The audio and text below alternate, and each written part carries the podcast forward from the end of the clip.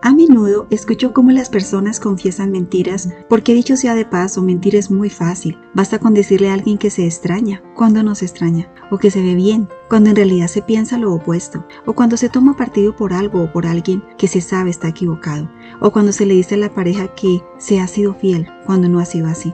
Muchas personas consideran que hay mentiras blancas que no hacen daño. Por ejemplo, aquellos que mienten sobre su ubicación, sobre las responsabilidades de su trabajo en los casos donde no se han realizado, sobre sus llegadas tarde culpando al tráfico, sobre sus deberes en casa o escolares, inclusive sobre su situación económica. En fin, cuando el lenguaje egocentrista se amalgama con el dramatismo y el consumismo, comienzan las exageraciones las omisiones, las apariencias, las simulaciones, conformando un mundo de mentiras aparentemente benevolentes, piadosas, pero que muchas veces terminan siendo maliciosas, vengativas y muy destructivas. La mentira es algo que todos los seres humanos hemos expresado en determinados contextos y con ciertas personas. Lamentablemente es algo que hemos considerado necesario en algunas situaciones. Es más, para algunas personas mentir es algo tan habitual y lo hacen no solo de vez en cuando, sino hasta varias veces en un mismo día. Para este grupo en particular, mentir no les preocupa.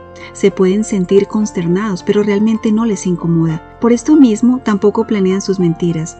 De hecho, no las consideran serias, además porque muchas veces no son descubiertos. Por otra parte, existen un tipo de mentiras que se consideran patológicas y se caracterizan porque las personas, generalmente adultas, realmente no tienen propósito para fundamentarlas y de hecho son tan incomprensibles porque resultan hasta autoincriminatorias y dañinas para la persona que las dice. Cuando un ser humano miente frente a otros, espera que su argumento falso, incompleto o tergiversado sea aceptado como explicación. La mentira es un acto intencional, busca llamar la atención sobre sí mismo, es un engaño, es un camuflaje y hasta una simulación, porque la persona que miente no acepta lo que está diciendo, pero lo dice como si lo creyera, esperando que los demás sí lo acepten y lo crean. La persona sabe que está diciendo algo falso. Su intención manipuladora es convencer a otros, no convencerse a sí mismo. Convencer sobre sentimientos, opiniones, planes, actividades, conocimientos, logros, defectos, hechos, posesiones, inclusive sobre su ubicación en cuanto a población. Algunas investigaciones ubican a las mujeres más vulnerables a mentir sobre sus relaciones y a los hombres más propensos a decir mentiras egoístas. También se dice que un punto evolutivo donde existe mayor exposición a mentir es la etapa de la adolescencia. Igualmente las personas con baja estabilidad emocional e índices considerables de neuroticismo están más propensos a mentir. Otras investigaciones revelan que las personas tienden a mentir cuando tienen una motivación o un incentivo para hacerlo. Por ello se habla de que hay unas profesiones u ocupaciones más vulnerables a la práctica de mentiras, como por ejemplo las ventas, la política, aunque esto no es una regla general, claro. Hay que tener en cuenta que hay diferentes grados de mentiras, desde las mentiras no legítimas, que son aquellas que se dicen por ignorancia, es decir, cuando no se sabe los hechos, hasta aquellas que son completamente planeadas como maquiavélicamente. Las razones para mentir son diversas. Las personas mienten por varios motivos para facilitar sus relaciones sociales, para evitar meterse en líos o problemas, para lograr un objetivo laboral o académico, para impresionar, para evitar un supuesto dolor o incomodidad a otro, para recrear una vida ideal o simplemente para engañar. Ahora bien, si mentir es algo negativo en prácticamente todos los contextos, ¿por qué sucede tantas veces? Bueno, generalmente las personas que las dicen sienten un alivio momentáneo y creen que su ansiedad se reduce, aunque después sientan culpa y remordimiento. Cuando una persona miente puede llegar a estar en desacuerdo, inaceptación o conflicto interno por algo que sucedió en el pasado y que aún percibe inaceptable. Otros también mienten por competitividad y adaptabilidad. Al mentir, algunas personas quieren quedar bien ante otros, quieren evitar ser rechazados, desaprobados, comparados o confrontados. De igual manera, cuando las personas sufren emocionalmente, son propensas a sentir envidia de algo o de alguien, orgullo frente a los demás, vergüenza de algo sucedido, celos de alguien, culpa y remordimiento por algo, e inclusive vanidad. Y estas emociones terminan incentivando posiciones que facilitan las mentiras. Diversas situaciones sustentan en la persona la idea de inventar una realidad con emociones más positivas y menos dolorosas. Una realidad construida mentalmente, por lo que las personas imaginan narrativas más ideales o convenientes que sus mismas realidades. Ahora no hay que olvidar las mentiras egocéntricas, aquellas que dicen las personas para protegerse o realzarse psicológicamente, para promoverse en sus intereses, intentando en estos casos evitar la vergüenza, el conflicto, la desaprobación y las heridas emocionales. Evidentemente este tipo de mentiras se dan porque son convenientes e intentan buscar beneficios personales. En general, podemos decir que las mentiras que se dicen para no herir a otros no tienen fundamento sólido. Efectivamente, muchas personas mienten para no herirse más a sí mismas. Algunos lo hacen como un intento de ver el mundo como les gustaría que fuera. Algunos desean ignorar información negativa de su vida. Otros pretenden mantener una mejor imagen de sí mismos, pero al final lo que realmente mantienen es un autoengaño, porque se mienten a sí mismos justificando creencias y engañando a los demás. De hecho, una persona que miente como hábito generalmente es una persona cuyos valores de honestidad, fidelidad, lealtad y respeto son volubles y acomodaticios.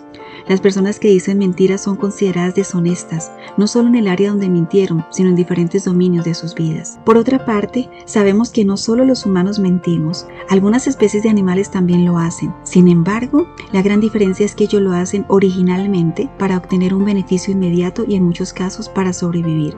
En cambio, para los seres humanos no se trata solo de estas dos razones. Hay personas que mienten patológicamente por juego, por costumbre, por hábito. A diario dicen una cantidad excesiva de mentiras perjudicando su funcionamiento vital, viviendo en angustia por ello y generando riesgo de peligro para sí mismos y para quienes le rodean. De hecho, requieren orientación terapéutica, necesitan trabajar con su pasado ya que su ego mentiroso patológico seguramente se fijó en la infancia también se requiere superar su sufrimiento y aceptar su presente para construir una nueva percepción e interpretación de su realidad. Ahora, seguramente eres de los que no mienten de forma patológica, pero quizás lo haces esporádicamente y de hecho quieres dejar de hacerlo. Entonces, Ten en cuenta que lo que puedes hacer porque tienes la capacidad para revertir todo tipo de hábitos en tu vida es que debes trabajar en ti como persona, en tu carácter, en tu emocionalidad, tomar conciencia de la forma como piensas, de lo que crees de ti, de lo que crees de la vida, conocer tus debilidades, reconocer tus falencias. Es necesario que revises en qué situaciones y con qué personas te sientes tan vulnerable como para crear mentiras. Y entonces puedes ser consciente de estas situaciones con el fin de organizar tus pensamientos y tus respuestas, promoviendo valores correctos como la honestidad, la sinceridad, la lealtad y la fidelidad. Es muy importante que te preguntes y cuestiones constantemente. Pregúntate si realmente es necesario mentir Sé muy reflexivo con respecto a tus respuestas. Asume con valentía y madurez las posibles consecuencias de tu sinceridad. A diario, revisa tu lenguaje y tus actos. Si mentiste, pregúntate qué buscabas o qué estabas tratando de evitar diciendo la mentira y comienza a trabajar al respecto. Desenmascara esa supuesta necesidad. Recuerda que puede ser una necesidad de aprobación, de alabanza, de una mejor imagen ante otros, bueno, etc. Para finalizar, te recuerdo que mentir perjudica tus problemas y aumenta tu inestabilidad. Las mentiras casi siempre caen por su propio peso. De hecho, todas las mentiras se terminan conociendo. Inclusive las personas terminan confesándolas. Otras veces se descubren de forma directa con información de terceros. No olvides que nuestro nivel de confianza tiene límites y la mayoría de los seres humanos confiamos hasta cierto punto. A veces las mentiras se reconocen porque expresan cosas increíbles, porque afirman cosas inconsistentes, porque los relatos no cuadran del todo. Así que para saber amarte necesitas ser una persona de valor moral, de ética, una persona seria, firme y muy consistente, básicamente coherente con tu vida, que tu pensamiento, tu sentimiento, tu emoción, tu palabra y tu conducta reflejen unidad, congruencia y verdad. A fin de cuentas, lo contrario solo te traerá penas y mayor sufrimiento, originando trastornos de personalidad y psicopatías, nada que tú merezcas, porque recuerda, eres un ser excepcional, auténtico, original y transparente. Nunca, nunca lo olvides. Soy Ana Cruz, tu psicóloga. Hasta un próximo episodio.